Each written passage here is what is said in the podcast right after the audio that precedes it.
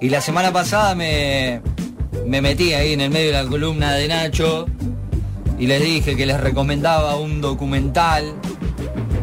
Eh, eh, lo vi ayer, está bueno para pasar el rato.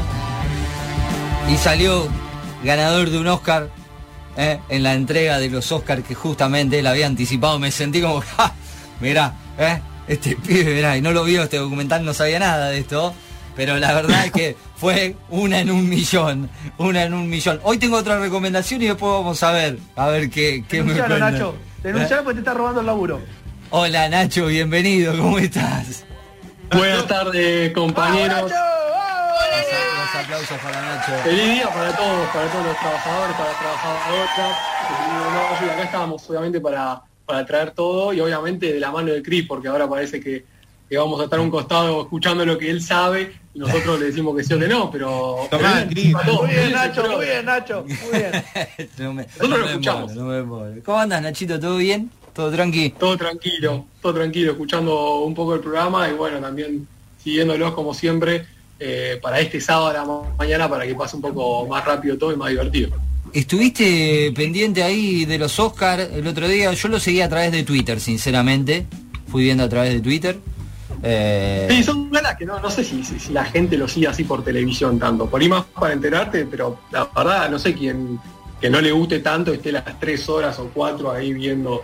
eh, algunas encima no- nominaciones no son muy interesantes que digamos por ahí para, para el público en general. Es por ahí muy técnico algunas cosas, entonces por ahí te sigue muy de costado, si parece alguna figura o no. Encima, como tuvimos esto de la semipresencialidad, no estaban todas las figuras. Eh, fue un formato medio raro, llamó la atención porque primero se hizo la mejor película, después los mejores actores. Eh, todo parecía que estaba armado como para el homenaje final a Chadwick Boseman, que dejó, lo dejó el año pasado y que era candidato a mejor actor protagónico, pero terminó ganando Anthony Hopkins, que eh, mandó un video de Gales, que el video no salió al final, estaba ahí eh, Joaquín Phoenix entregando la estatuilla así con poca gana, viste, Joaquín Phoenix, el que hizo del Joker, no Sí. tiene, no parece, eh, que digamos muy amigable, entonces estaba ahí, entregó el- fue un cierre medio raro, eh, también que no se hizo en el teatro, como siempre, se hizo en una estación de trenes eh, que está ambientado, donde por ejemplo se filmó Blade Runner, la, la original, tuvo una escena ahí donde tuvo una buena, un buen momento Harrison Ford cuando subió al, escenario como para entregar una estatuilla que eh, dio algunas notas de los productores en su momento de la película que, pasaba en ese escenario, entonces eh, se armó algunas cosas interesantes, había nomás eh, la actriz que ganó de reparto de Minari que tenía ganas de conocer a Brad Pitt, que le dijo que no lo podía abrazar, o sea, son algunos momentos, pero la verdad que no se destacó mucho la ceremonia dentro de un año que ya de por sí es raro, ¿no?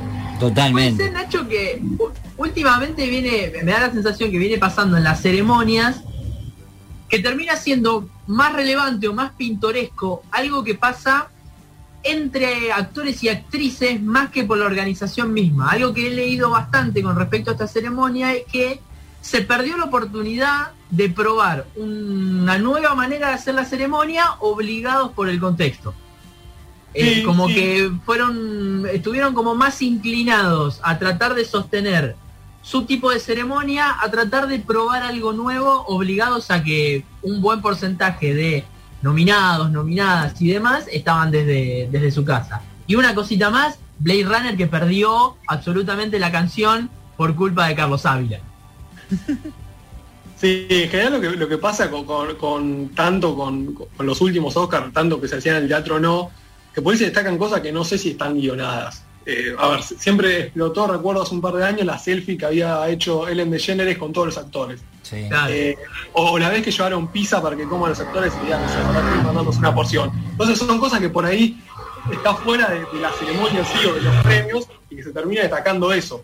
Eh, entonces eh, sí, por ahí a veces hay que pensar en, en resignificar o modificar un poco lo que son las ceremonias en sí. Ah, Pasa de acá Martín Fierro hasta los Óscar, o sea, en general como que las ceremonias están en un punto de, de- de- de discusión o de preguntarse cómo se pueden modificar las cosas y de por ahí apoyarnos más en los actores. El, el último domingo hubo una especie de juego de que ponían la música y querían ver si estuvo nominada, si fue ganadora o no. Y el juego medio como que sí, la gente se sumaba, obviamente estaban ahí, que le van a decir a- al presentador. Ah, no van a participar. Pero, pero la verdad que no le ponían tampoco tanta onda ni que era tan dinámico el juego como para que lo viera de otro lado de la tele y decir, uh, mirá este tema, qué sé yo, o sea, como que le faltó un poco de chispa pensando también que es la industria, o sea, lo- que deberían tener eso, o que deberían tener una idea, como que le cuesta todavía encontrar la, la vuelta a eso. Bien, la pregunta es, para vos, ¿ganó la mejor película? ¿No ganó la mejor película? Eh, a ver, si vamos por los resultados, era lo que se esperaba. Nomadland no es mala película. eh, eh, creo que entre las que estaban, ya lo habíamos dicho la última vez, o sea, tampoco fue un gran año en cuanto a películas. Entonces, lo que se pudo rescatar es lo que estaba eh, y podía ser ganada tranquilamente Nomadland. Algunos por, por ahí preferían The Father, el padre, la que estaba Anthony Hopkins. pero bueno, en general creo que se apuntó a esa película que dirigía Klaus Zhao, que también ganó a mejor director. Entonces, Frances McDormand, la, la actriz, ganó como mejor actriz eh, protagónica, entonces como que en general se, apuntó a esa película y fue la gran ganadora, va a ser olvidable, yo no creo que la verdad se acuerden mucho. A ver, igual, mientras hablamos también el último mes sobre las películas de los Oscar, en la última década tampoco hubo grandes películas que se destaquen. Es decir, eh, era es esta disyuntiva que estamos hablando entre eh, lo, lo políticamente correcto o querer quedar bien de la academia a lo que sean películas, la, la verdad, memorables, por así decirlo. ¿Cuál es para vos la última ganadora de Oscar eh, importante en cuanto a película? Que vos digas, esta es la última película que ganó y que sabemos todos que ganó, sabemos todos que es importante, aún hoy es una gran película. creo que, sin ir muy lejos, o sea, me, me miento rápidamente, pero creo que Parasite eh, fue una película que llamó la atención. No sé si, si, si fue una gran película, pero llamó la atención porque es la primera película no estadounidense que ganó el Oscar a mejor película, no a mejor película extranjera. Entonces eso Sí. llama la atención eh, y, fue una, es una buena película. Después por ahí rápidamente se me viene a la mente, por ahí como películas que, que, que- que llamen la atención y que puedan eh, ser merecedoras de un Oscar, se ve en 2014 Birdman, la de está Michael Keaton con Emma Stone, que parece que está toda grabada en una sola toma. Eh, obviamente, el, director argentino. ¿no? Claro, que estuvo sí. En realidad, claro, lo- los guionistas eran argentinos, eh, se ganaron el premio también. Y era una película, a mí me llamó igual. Seguramente le preguntás o sea, a otras 10 personas y Birdman le pasó y la ven en el cable y por ahí pasan de, de canal. Pero bueno, a mí fue la que más me llamó la atención dentro de los últimos años, donde son películas que por ahí después acá encima en Argentina llegan tarde, por ahí no llaman tanto la atención y que por ahí to- toman algunas temáticas que acá en, en nuestro subcontinente tampoco llama tanto la atención. Eh, tenemos otras problemáticas que por ahí en Estados Unidos se, se discuten. Entonces, eh, por ahí yo destaco esas dos. Parasite está relacionado a lo que íbamos a hablar hoy, eh, pero bueno, en general creo que es de la que más llama la atención. Eso te iba a preguntar porque hay libros que después se hacen películas, hay películas viejas que se vuelven a retomar y se vuelven a refilmar, por decirlo de alguna forma, a rearmar. Las conocemos todos como las remake, ¿verdad? Así se dice. Mira qué, qué inglés que manejo, por favor. No, y no, ese... si estás para tres columnas ahora, escúchame. No, no, ¿Te dejamos solito? Ah, me dice. No, hoy estoy, estoy, estoy prendido fuego, pero es eso lo que nos convoca hoy. Y Nacho nos plantea acá una hipótesis, ¿no? Nacho dice, ¿es un recurso necesario o una falta de creatividad? Sí, que metió en choreo, ya tan fuerte no quería decir yo así. Porque en una encuesta No metió choreo, mal, ¿no? nunca dije yo la palabra choreo. No, Quería hacerlo un poco más armonioso, no, me pidió en choreo la palabra ahí, pero está bien, es cierto igual, no, no está tan alejado. ¿A qué voy con esto? Como primera hipótesis, que ustedes también definirán. El director de Parasite, hace un año justamente en los Oscars, Bong Joon-ho, cuando recibe la estatuilla, uno de los mensajes que queda y que hizo como más ruido fue, bueno, eh, hay películas más allá del idioma estadounidense, del idioma inglés. Como que dijo, uh, mirá qué bueno, es verdad, tiene razón. Que no solo se refería al lenguaje, sino creo que a la cultura, ¿no? Que ah, en Oriente hay películas que se hacen muy buenas y que tranquilamente pueden ganar un Oscar, y obviamente. Y que todos dicen que sí, que sí, que sí, pero que después pasan sin pena ni gloria o que no les llama la atención. Entonces dicen, bueno, en vez de que Hollywood sea la meca de todo y que se apropie de todo y que quiera hacer una versión estadounidense, podrían tener en cuenta otras cosas. El domingo pasado, como mejor película extranjera, gana una danesa, Another Round, otra ronda, que actúa Matt Mikkelsen y que dirige Thomas Wittenberg, que también se había destacado, venía llamando la atención. El actor protagonista eh, es muy conocido en Hollywood, encima viene haciendo pasos importantes, va a ser el malo de, de la última, de la próxima de Indiana Jones y de, también de Animales Fantásticos, la, la que sería la nueva Harry Potter. Entonces, como que tenía los avales para poder pisar fuerte en Hollywood. 24 horas después, o sea, no pasó nada, Ujú. viene nuestro amigo Leo DiCaprio y dice, yo quiero adaptarla acá a Estados Unidos. No quiero que se hable en danés, quiero que se hable en Estados Unidos y que mi productora se encargue de esa adaptación, de esa remake. Y nada más y nada menos que parece que directamente Hollywood la va a hacer a una película que es del 2020, que ya ganó el Oscar, que la conoce la gente, pero quieren los yankees hacer su versión. Entonces, ahí salta la duda de decir, ¿qué pasa? ¿Por qué se hace una remake? Y después también está la discusión, que ahí decía Chris, si una remake es una adaptación al libro o una película que ya se hizo y que se vuelve a hacer directamente. O sea, un espino es una remake y ahí genera todo. Nacho, también hay como un tiempo entre la película vieja y la remake. Como que Claro. se tiene en Sí. cuenta también eso. Y esto es muy rápido lo que acabas de contar. Sí, yo- lo pensé, o sea, por dos lados la remake, que se pueda justificar. Si es una cuestión de género, si hay algunos géneros donde se puede hacer más remake que otras, o si es un- una cuestión de años, si es una cuestión de temporalidad. Eh, por ejemplo, si vamos a los géneros, digo, ¿qué géneros se pueden hacer más remake o que esté justificado el remake? Yo creo que, por ejemplo, comedia y terror son como los que más apuntan. La comedia por ahí por un tema de localismo, se me viene a la mente, qué sé yo. Y, y dentro de ese género, que se hizo remake a full, son las sitcom. Claro. Con la, la acá serie- tenemos un ejemplo claro que es Casado con Hijos, por ejemplo, que es Claro. algo de, de Estados Unidos. Te iba a decir, la niñera también en su momento Sí. se trajo eh, con, Pero, eh, con Florencia Peña haciendo... Sí, La de, Nico, la de Nico Vázquez, una de Nico Vázquez. Eh, ¿Dónde está mi jefe o dónde está el jefe? Algo así. Claro. Sí, sí, sí, ahí, ahí está, está hechizada, una versión hechizada. En general en Argentina no tuvo sí. mucho éxito eh, la sitcom, más allá de Casados con Hijos. La última fue de 2016, Julieta Zickelberg y eh, Juan Minujín, Loco por Sí. ti. Eh, tuvo una temporada, iban a hacer una segunda y nunca apareció la segunda, no sabemos qué pasó. Pero Después hubo una de Damián de Santo con Romina Yan. eh, Claro, sí, la que Dama, y, Dama y Bestia o algo así se llamaba también, malísimo. Yo creo acá... Sí, no, no, en general. No. El chocho Sí, me dice que es mejor casado con hijos de acá que de allá. Lo que pasa que también no, a veces... no, ni a palo. A veces me da la, a mí me da la sensación eh, de que los que tuvimos por ahí, qué sé yo, yo no vi casados con hijos la, la versión de, de afuera, eh, vi la de acá y claro, veo esto y digo, me parece bárbaro. Ahora ponele en su momento cuando una que otra vez vi la niñera, verla adaptada a Florencia Peña y hay chistes que no, no iban, entonces como que me hacen ruido a mí a veces. También la elección de, de- actores, digo, que Boy Olmi haga del señor Sheffield. Lo quiero un montón a Boy Olmi, pero eh, eh, elegime otro para el señor Sheffield. Totalmente de acuerdo. Sí, No sí. se me ocurre ahora cuál podría ser el que podría Es ser que a veces por ahí, a veces también depende de los contratos que hagan de las adaptaciones, por ahí a veces tienen que seguir a rajatabla cómo es la serie, pero el tema es que la remake se justifica si, si el humor, en este caso, en este género, es más localista, o, o se puede adaptar a eso. Claro. vos adaptás todo lo que hace Estados Unidos, lo adaptás acá y algunas cosas no van a causar gracia. Si haces chistes, o sea, referencias de algunas artistas pop de allá y por ahí la gente de acá no lo conoce, entonces no es lo mismo. O sea, acá por ahí lo, lo gracioso de Casado con Hijo era que Pepe se sacaba y tenía la camiseta de Racing.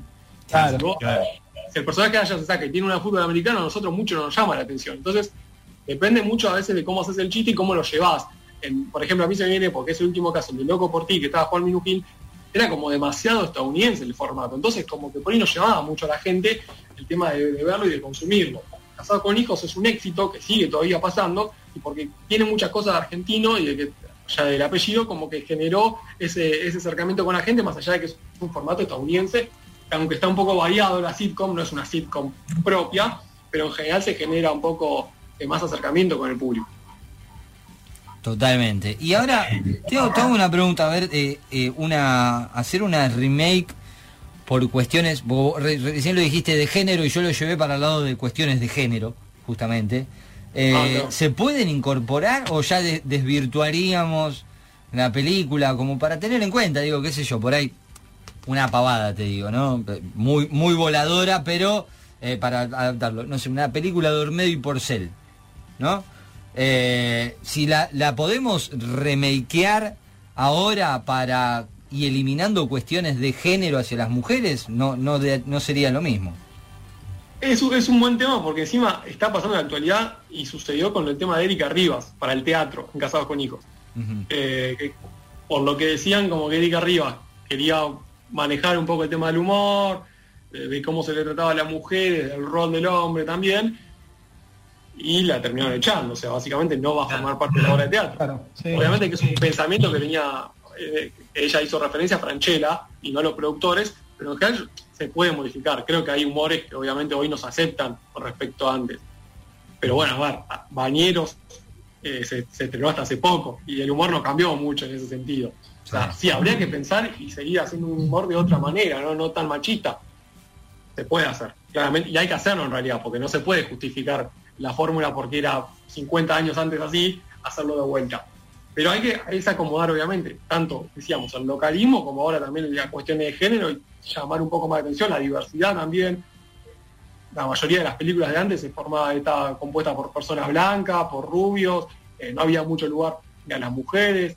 Entonces, eh, se puede acomodar eso y se tendría que acomodar. Y por eso también a veces está justificada la remake, ¿no? De decir, mejor en ese sentido lo que era su anteces- antecesora y poder generar un buen producto con, los, humores de hoy, con, las, personas de hoy, con todo más justificado en realidad lo que es la actualidad. con lo que es igualdad, con lo que es la eliminación del racismo eh, y un montón de cosas. Justamente la semana estuve leyendo algo de, antropología que hablaba y hacía referencia a eso eh, y las culturas, ¿no? Y un montón de cosas en donde, eh, mira, Andrés hace así porque dice, no, no, no voy a salir con, con conceptos teóricos, quédate tranquilo. Hola, señor francés. Claro. Oh, Eh, bonjour. pero pero tiene, tiene mucho que ver y digo, bueno, eh, ¿se puede? ¿Estamos preparados o deberíamos estar preparados, creo yo, para hacer algo así de readaptar? Si se readaptan por ahí, decir, qué sé yo, no sé. Eh, se me viene a la, a la cabeza, por ejemplo, el mayordomo de la Casa Blanca. No sé si la vieron con... Claro. eh, ¿No? Por ejemplo, bueno, podemos readaptarla eh, donde... Está bien, en, en este caso, eh, el protagonista, que ahora no me, no me acuerdo el nombre, Pero es conocido, sí. Sí, es reconocido. hace, o sea, se llevan los honores de esa película, ¿no? Pero también ver del otro lado, lo otro que se ve es cuántas veces se castiga a- al negro, ¿no? Es, es el, el- el descarte, la, mujer, la persona de color es servidumbre nada más, ¿no? Eh, eh, un montón de esas cosas. De hecho, ayer vi, eh, y esto era lo que iba a decir, mi recomendación, vi Madame Curie, no sé si la vieron, Ah, Está en Sí. Netflix, la enganché ayer, la verdad totalmente recomendable. Que trata ¿Cuántos de Cristian, cuántos Giraldo le das? Eh, le doy, le doy ocho, ocho giraldines, ocho giraldines. No, pero Ocho que, giraldines. que trata de estas cuestiones, no sé si yo vi, porque el otro día también vi la que recomendaste, Nacho, Fragmentos de Mujer, también la vi. Ah. ¿Viste? Te escucho, te escucho, te, te banco. la gran perdedora del Oscar, sí. Eh, y vas viendo y, y no sé si será que uno está grande y toma las cosas de otro, desde otro lugar. Igual Madame Curie habla mucho de eso, de la lucha de la mujer, eh, del rol de la mujer, en este caso en la ciencia, en la física, en la química. Eh, y digo, qué bueno que, que- que pasen todas estas cosas ahora, ¿no? Que el cine las tome. Sí, son, son dos, dos- dos espacios, o sea, el problematizar, el por lo menos visibilizarlo, y después cómo llevas el humor, si estamos pensando en este género, decir, bueno, eh, que se pueda problematizar, pero también que, que- que no caiga en prácticas que ya venían del medio y porcel y de bañeros, y que sea solamente mostrar el cuerpo de la mujer y que eso sea lo gracioso, porque apunta a un público específico, eh, que es el hombre. Entonces ahora, con el público mucho más diverso, mucho más abierto, eh, poder generar eh, algunas instancias un poco más de humor un poco más amplio y obviamente también hay algunas que ya están canceladas directamente y que no se pueden aceptar. Por eso creo que en esto es cuestión del humor. O sea, si después pensamos en otra remake, que a mí se viene la cuestión del terror, por ejemplo, que ahí también va relacionado con la temporalidad, es decir, bueno, recupera una película que causó mucho en los 70, los 80, lo vuelvo ahora con los efectos especiales, con todo, eh, como para poder generar. Debo un columnista de cine que no ve terror, o sea, que, que lo, lo- lo odia el género, entonces como que voy a hablar, pero lo tengo de ahí, de afuera, porque no, no consumo mucho. Pero sí, Sacámelo. No, mentira. No, sí, no, no, no puedo, no puedo hablar de eso.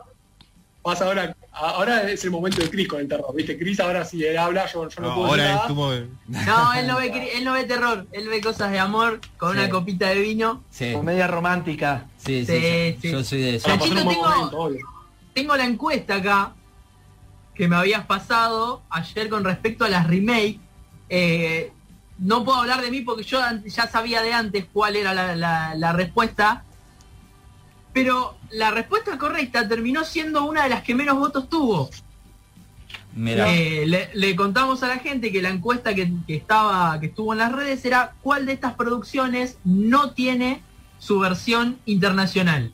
Y entre las opciones estaba El secreto de sus ojos, Franchella, eh, Darín, Soledad Villamil, Villamil, sí. Relatos Salvajes, también Darín, pero con Esbaraglia, Rita Cortese, Julieta Silverberg, Nueve Reinas, también Darín, pero con Gastón Paul, y Los Simuladores, también Darín. Ah, no, Darín no, Delia, Darín no. eh, Peretti, y me sale Lampone, eh, y Fiore, Fiore. Fiore. Fiore con ¡Lampone! Damián, Damián Cifrón. Y de esas cuatro, eh, Nachito, ¿nos querés contar la, la- la respuesta correcta? ¿Cuál es la que no tiene una versión internacional? Sí, la que no tiene una adaptación internacional es Relatos Salvajes, la película de Damián Cifrón, que no que fue nominada al Oscar, una de las pocas películas que fue nominada al Oscar, pero que no ganó y que no tiene todavía su adaptación. Todavía puede pasar cualquier cosa, pero lo cierto es que Los Simuladores se adaptó eh, tanto en Chile, en Estados Unidos, eh, en España como en México. Eh, después Nueve Reinas también tiene una versión estadounidense, Nueve Reinas mala, la verdad que es mala. Muy mala. Sí, es mala. Eh, actúa Diego Luna y John Reilly. John Reilly, el de la tormenta perfecta, para algunos que no tienen de nombre, es conocido por ahí, pero sí, es mala la película. También otra que es mala es El secreto de sus ojos. Eh, es mala. Con Julia Roberts, con Nicole Kidman, que se adaptó hace poco, en 2015. ¿Y el Eh, actor cómo se llama, Nacho? Porque ayer trataba de acordarme... complicado. Trataba de acordarme el nombre, porque es un actor que suele aparecer mucho. Está en 2012. Eh, es conocido. Egnor, algo así es el apellido. No lo, no pronuncio bien, pero sí tiene, tiene varias consonantes en su apellido, pero sí forma parte de esa película que no, no, no, no, no es muy buena. La verdad que las adaptaciones en general no, no fueron buenas, que se hicieron fuera de Argentina. Después también la última que se fue adaptando bastante fue la novela Indias para enamorarse, que se, se dio acá en Argentina y que también tiene su- sus distintas adaptaciones tanto en México. Mucho se adapta a lo largo de, de América Latina, pero también tiene su lugar en Estados Unidos y en Europa, también como, bueno, el éxito, por ejemplo, de Chiquititas o de Cris Morena se adaptó por todo el mundo, fue un éxito y esas son las remake que se genera también por el terreno, por el localismo, y era lo que decíamos, por una cuestión de, de- de llegar al público de ese país y con la idiosincrasia de cada uno. Pero Argentina también ha sido eh, de adaptar, de tomar algunas formas y de poder llevar a, a nuestro territorio alguno- algunas producciones, algunas necesarias, algunas innecesarias. Tengo algunos ejemplos, por ejemplo, como eh, la película del 2016, Re Loca, de Natalia Oreiro, no sé si la vieron. Sí. Eh, no es muy Está Radagás. Rada. Rada. eh, Natalia Oreiro. No es Diego más Torres, Radagás. está Diego Torres también. Está Diego Torres. sí. no, no- no sé, a mí no me gustó la verdad, pero no, no me pareció una buena película y encima es una adaptación chilena. No, no es tampoco tan extraña. Mira. se llama Sin filtro la película original, entonces como que se podría haber tranquilamente eh, adaptado, eh, traído esa película chilena sin la necesidad de, de traer eh, una adaptación de acá. Y después también la otra, para mí la más polémica, porque la verdad que como que no, no le encuentro mucho sentido, que es la película Inseparable de 2016 con Oscar Martínez y Rodrigo Sí. de la Serna. Sí. Sí. Es una Ah, la de los amigos. La- la de- Claro, la, la- la- la que, el, el que lo cuida y después se vuelven a con se mucha pone el bombón asesino y se pone a bailar. Esa es- genera esa Está todo- escena por ahí está todo bien pero- con Está todo bien con Rodrigo de la Serna, pero esa escena con- donde baila los palmeras me da una vergüencita ajena. No, no era el tema para poner, me parece. No es la película, no es la película. La película original es muy buena. Sí. Sí, Ah, sí. buenísima. sí, es banco. muy buena la Parece película. una, una, ¿viste los videos de Twitter cuando le ponen, le cambian la música? A una Claro, película o algo así. exacto. Innecesario, pero bueno, se adaptó acá. Lo que genera también la remake es de pensar cuántas ideas originales hay para poder hacer y se gasta dinero y tiempo en, en algo que por ahí es innecesario. Porque, a ver, vos, vos traes la francesa acá y se va a entender más allá de la idiosincrasia de cada pueblo. No es necesario. Una película que también se, se adaptó en Estados Unidos. O sea, tú tienes dos versiones innecesarias también, porque encima la de Estados Unidos es mala también, porque tiene a Brian Carston y a Kevin Hart, pero no es buena No la vi, no la vi esa Nach. Y no estoy enterado tampoco. ¿Cuál era? ¿Cuál era? Brian, Brian Cranston es el de Breaking Bad o no? Claro, Walter White, sí, sí, el mismo. que él es el que está en silla de ruedas y el que lo cuida es Kevin Hart, el, el humorista, eh, que está ahora en todos lados también, el nuevo Eddie Murphy, algunos le dicen, pero bueno, es el que está en esta adaptación estadounidense que la verdad que no, no lo encuentro mucho sentido también. Amigos inseparables se llama, Amigos Intocables. Eh, la original es la francesa y es la que más llama la atención. Pero bueno, llama la atención que, que se adapte demasiado. Encima, como era que, que decíamos, sin tanto cuestión de tiempo, la, la original es de 2011, o sea, no cambió tanto las películas en los años como para poder Claro. eh, justificar una adaptación. Totalmente. Me quedé pensando, Nach, lo que habías dicho con respecto a lo del terror. A lo del terror o, o por ahí ese tipo de, de películas que hace poco salió la de las brujas. Está Anna Hathaway como protagonista. No vi la película, pero vi el tráiler, vi algunos fragmentos. Y no se acerca ni un poquito al miedo que te daban esas brujas que se sacaban la máscara de plástico y parecía que tenían como baba, que tenían verrugas, digo, a veces también el avance tecnológico y los alcances que podés tener, también a veces te puede llegar a jugar en contra.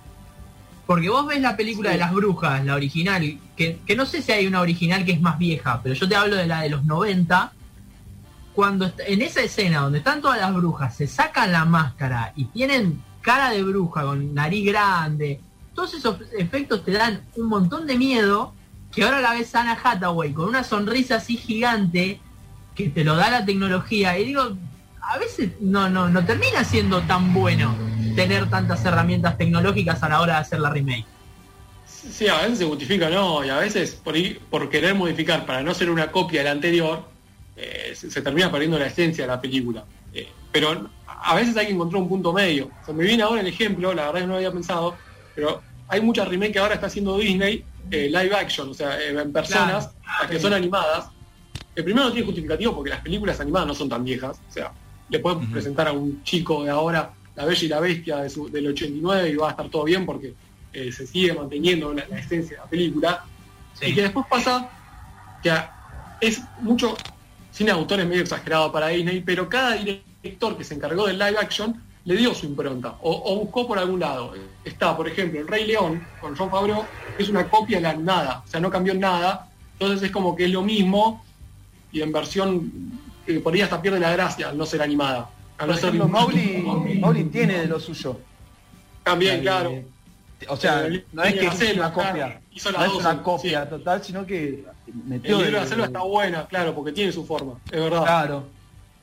Y después el último ejemplo es el de, el de Mulan, que cambiaron todo casi, que se convirtió en una película bélica y que perdió todo el sentido de lo que tenía la película. A la, la animada que era divertida, por ejemplo, la- las canciones, tiene temones, y no tiene temones, eh, sacaron al personaje, o a la- al dragoncito que acompaña a Mulan, a Mishu, que era de lo más divertido, entonces como que no hay un punto medio, pasan o de copias exactas o de una impronta muy distinta que termina modificando todo y que la verdad que no tiene sentido hacer eso. No hay ideas originales, por así decirlo. Acá me dicen que Ahí Mi- me- eh, Mishu, Mishu eh, puede ser, no, no, no quiero meter en relaciones sentimentales, Mishu no, es Mushu, me dijeron que el Mishu es otro, el Mishu es otro. Guarda, guarda con el, guarda con el Mishu.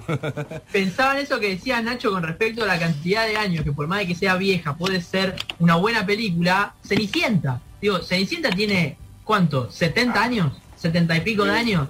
Y sigue, sigue sosteniéndose siendo una película en dibujitos. Eh, no creo que sea necesario lo- lo Claro, claro. tampoco es que, que- que quedó tan vieja, no es en blanco y negro que no la puedes acomodar. Ah, sí, sí. Hay cosas que se pueden modificar un poco y que, que los chicos van a volver a, a verlas. Son clásicos que se ven. O sea, no tenés que cambiar tanto o tenés que hacerle una nueva versión como para justificarlo. entiendo si querés darle como un- una nueva mirada, digo, pienso en Blancanieves y los siete enanitos en dibujito y la película que hace Kristen Stewart, Sí. Que tiene otro nombre creo, no me acuerdo. y Cazador. Y el cazador. esa, esa, digo. Ahí ya me, me da la sensación que un poco sí se justifica porque tratás de darle como una mirada, un toque distinta y a la vez algo de oscuridad, eh, a diferencia de, de- de- de Blancanieves. Eh, Sí, era lo que pero- hablaba Cris, de, decir, de cambiar el rol por ahí, por ejemplo, de la mujer acá, que, que- que la cañera agarre el hacha y empieza a, a pegarle a todos, ¿entendés? Ahí sí por ahí modificar un poco como para ayudarle un poco más a nuestra época, pero a veces no está justificado Pero no todo es malo la remake. Hay remake buenas que se destacan. Yo tengo cinco ejemplos de que son buenos. A ver, vamos. ver. A ver, vale, Vamos tiralo. con eso antes de los recomendados. para los adolescentes tardíos, ya casi eh, adultos, eh, que crecieron, crecieron con estas dos. Vos decís Disney Channel y tenés estas dos. Un viernes de loco y juego de gemelas. Sí. ¡Oh, peliculón! Peliculones, las dos. Si tu mamá, y es mi mamá, y mi mamá es tu mamá, y nacimos el 11 de octubre, ¡somos hermanas! ¡Qué buena película! Bueno, la fanática de Lorio, que eh, la original es de 1961 y en 1998 se, se volvió a adaptar y tiene una remake que fue un éxito, la verdad, en la mano de Lindsay Lohan por dos. Y un Estoy loco impactado igual, ¿eh? No Pero sabía la que era una tiene- remake. Lo que tiene esa Estoy película es muy buena, que es una es la misma actriz que hace Claro, la gemela. sí, y nunca te das cuenta. Y nunca te das cuenta, es increíble eso. No, tuvo un laburazo y bueno, sí, lo, lo pagó caro, ¿viste? Ya de chica la, la- la- la mandaron a laburar mucho.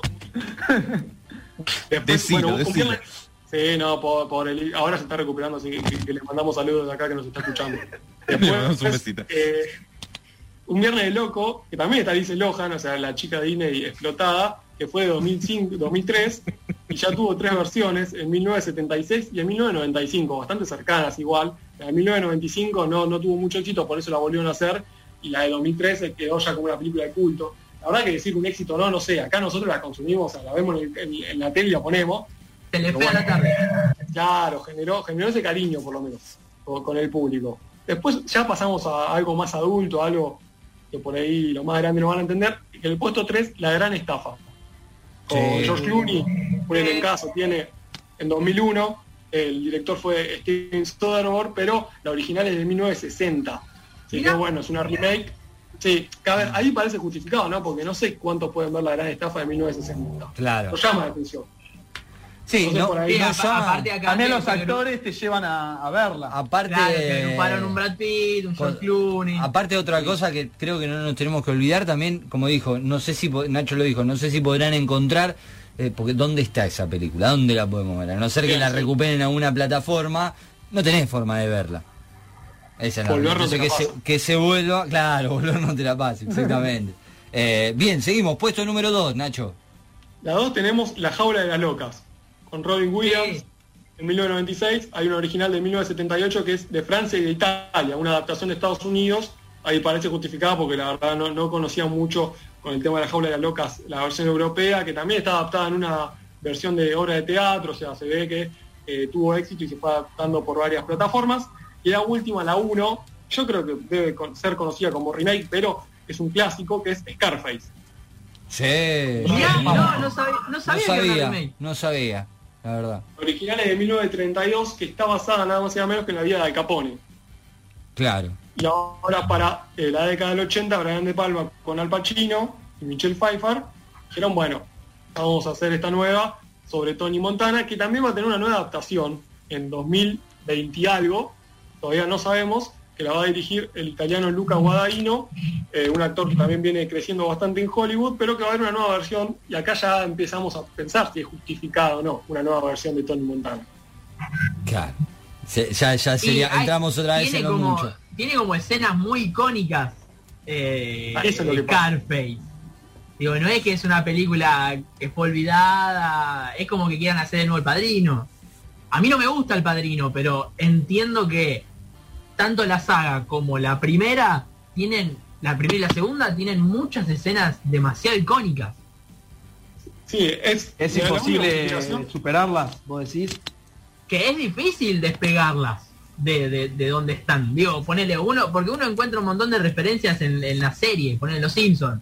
En Los Simpsons hay un montón de referencias a- al, al padrino y que vos ya las llevas ahí, hacerlas de nuevo sería como medio heavy. Además, yo pienso, por ejemplo, el protagonista que todavía no está confirmado, decían que podía ser Michael B. Jordan. Digo, ¿cómo, cómo haces para ponerte los zapatos Al Pacino para reemplazarlo? O sea, es complicadísimo. Y, y no sé quién se podría animar a, a reemplazarlo. Eh, no es fácil. Y es una película demasiado icónica, me parece, como para dar una adaptación. Excepto que, como decimos, eh, como decía Chris, eh, de volver a modificar algunos parámetros que había en su momento, que ahora por ahí ya están cambiados. Por ejemplo, no sé, que Scarface, Tony Montana es una mujer en realidad, ¿entendés? Y que, que- que la reina de todo sea, sea una mujer, buscarle la vuelta por ese lado que lo justifique, porque la verdad que es una película no tan vieja, es de los 80, es un clásico, que se puede ver hoy tranquilamente. Nacho, antes de, de irnos a la tanda, ¿hay algún recomendado para esta semana? ¿Cómo venimos? Sacamos, salimos de la remake y vamos a, eh, por el Día del Trabajador, por este primero de mayo, queremos eh, destacar algunas de las plataformas como para que la puedan ver.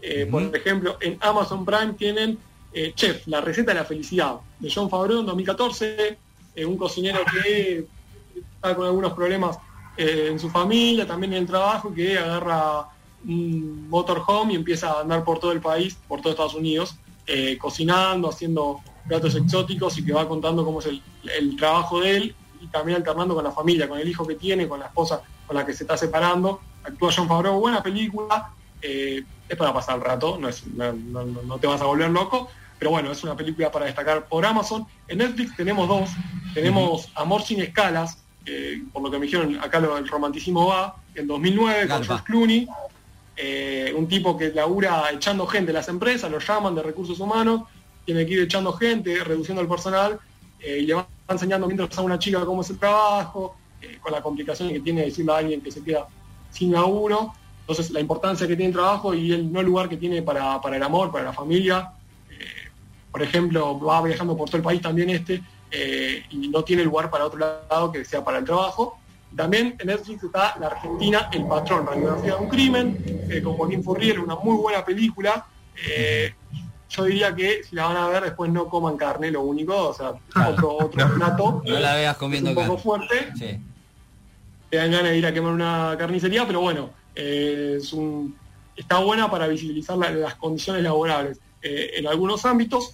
Y después para terminar en Cinear, porque también le damos importancia a, lo argentino, El Kiosco, del 2019 de Pablo Charri, actúa, una película bastante nueva, pasó desapercibida por los cines, pero que es un tipo que se cansó del laburo y que eh, compra el kiosco de la infancia, en donde estuvo en la infancia porque está cerca de su escuela, y bueno, y ahí empieza a contar todo el problema que trae manejar un negocio, ¿no? Ser un emprendedor, así que es interesante como para estas películas que estén relacionadas con el trabajo en este primero de mayo. Nachito, mil gracias por todo esto. Eh, los aplausos son para vos.